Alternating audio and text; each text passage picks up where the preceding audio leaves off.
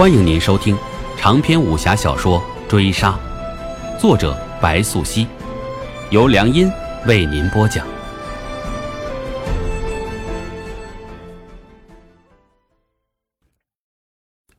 第六十七回，灵叶快马加鞭，追逐黄甫斌的脚步疾走。闻言，黄甫家在灵台城外的别院，数月前遭逢天祸，家中一位族叔离世。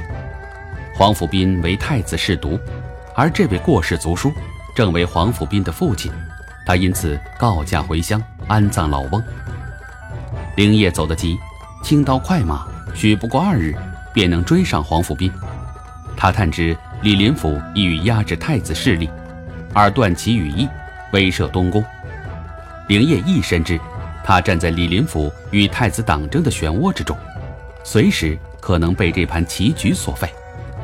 他不是无畏无惧，谁也不知道他深夜辗转反侧，手上的刀，血腥味越大，他的心越冷，他的梦越长。梦不醒，苦厄便如枷锁，如影随形。空青被邀约长安郊外闲聚，身侧诸多侍女，出生了得。他一介平头百姓，表面上为朱家女眷，因得皇甫家照拂。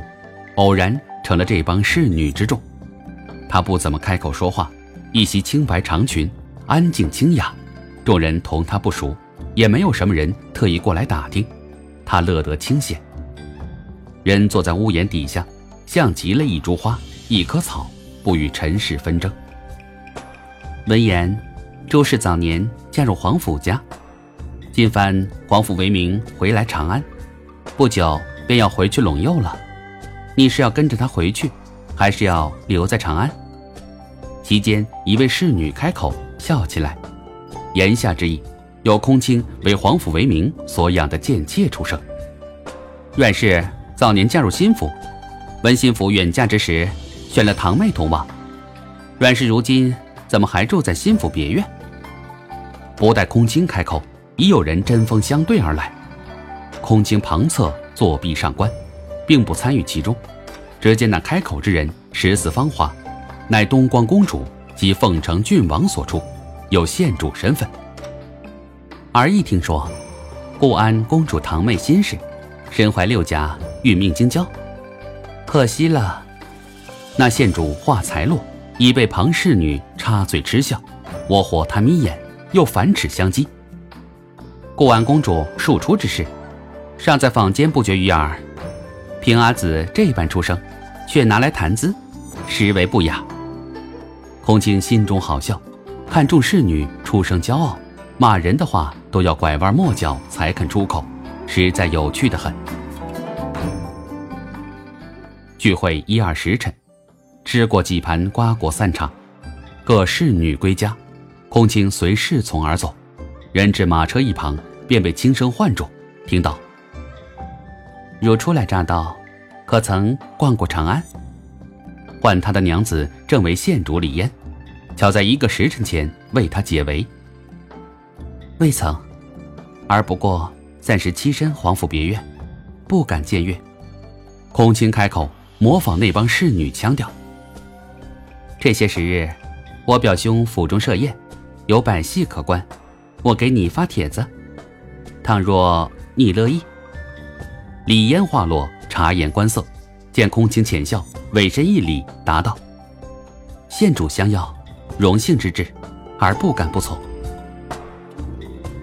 灵叶露着灵台，朝阳暮深，街面上人流熙攘，贩夫走卒往来不绝。王府斌家宅被天火所毁，人寄宿城中速回书院，而今不止白事其中，平调家父，视为小练。灵业到达之时，厅堂之上已设众设僚。灵业远观其间，早有往来亲友至岁致电。黄甫斌披麻戴孝，人就在堂下拜送恩谢。速回书院，原为黄甫家所设。大唐兴立科举之后，求学之人络绎不绝。黄甫斌贵为太子侍读，难免有渴求功名之人上门拜谒。灵业稍有驻足。人就消失原地。杀黄甫斌不难，但是要如何让他死，是个麻烦。杀鸡儆猴是为了威慑太子李亨，可黄甫斌若死得太过招摇，难免不被官府立案查办。如何才能使太子被威慑的同时，又不被官府盯上？这才是李林甫交给他的难点所在。灵叶心中焦虑，但很快被夜幕的宁静所平复。青竹，都是母亲的过错。黄甫斌端酒浅饮，且听身侧女子开口，面上微有愠怒：“你不肯同我说话，都是气我罢了。”那女子见他沉默，言语中难免带上半分低气，寻向黄甫斌的眼中更是恳求：“你若自诩我的生母，我母亲早就死了。那是黄甫家明媒正娶的世族娘子。你一个南蛮人士，莫要再来黄甫家找我。”黄甫斌沉默半晌，开口，眼泪自双目中夺眶而出，撇过脸。不想看他。我知你恨我，可当初若不将你过继给吴氏，我、你我都活不了。而今西凤不肯放过我，他若知了你的存在，必为了报风起之仇，将你碎尸万段。女子哽咽出声。话至末了，已满是哭腔。我只知，父亲在世时，曾言自己一生最悔，悔的便是同你一段情。他害苦了自己的结拜兄弟，无论何时，西风若是想要取他的项上人头，他亦无怨，都是他自己做的孽。黄甫斌压低声音开口，泪水汹涌，接着道。前些时，空青他弃身长安，投奔了朱家。我得知，便委托族兄从旁照料。你同父亲，同西凤那些陈年旧事，恨也好，怨也罢，莫再纠缠上我们这些后辈了。你别是去见过空青了吧？女子闻言自此。目光中多是惊疑，此际见黄甫斌叹了口气，擦干面上泪水，平复情绪道：“她一个未出阁的娘子，我怎可能贸然去见？不过是打听二三，便作罢了。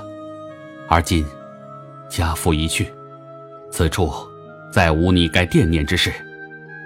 你走吧，别再回来了。”黄甫斌说罢。但见那女子委屈的哭出声，不舍道：“我明日在城外小河桥等你。你若愿意，来送我一程。此番就是永别了。青竹，娘亲知你恨我，我以后都不会再来烦你了。”本回追杀播讲完毕，感谢您的收听。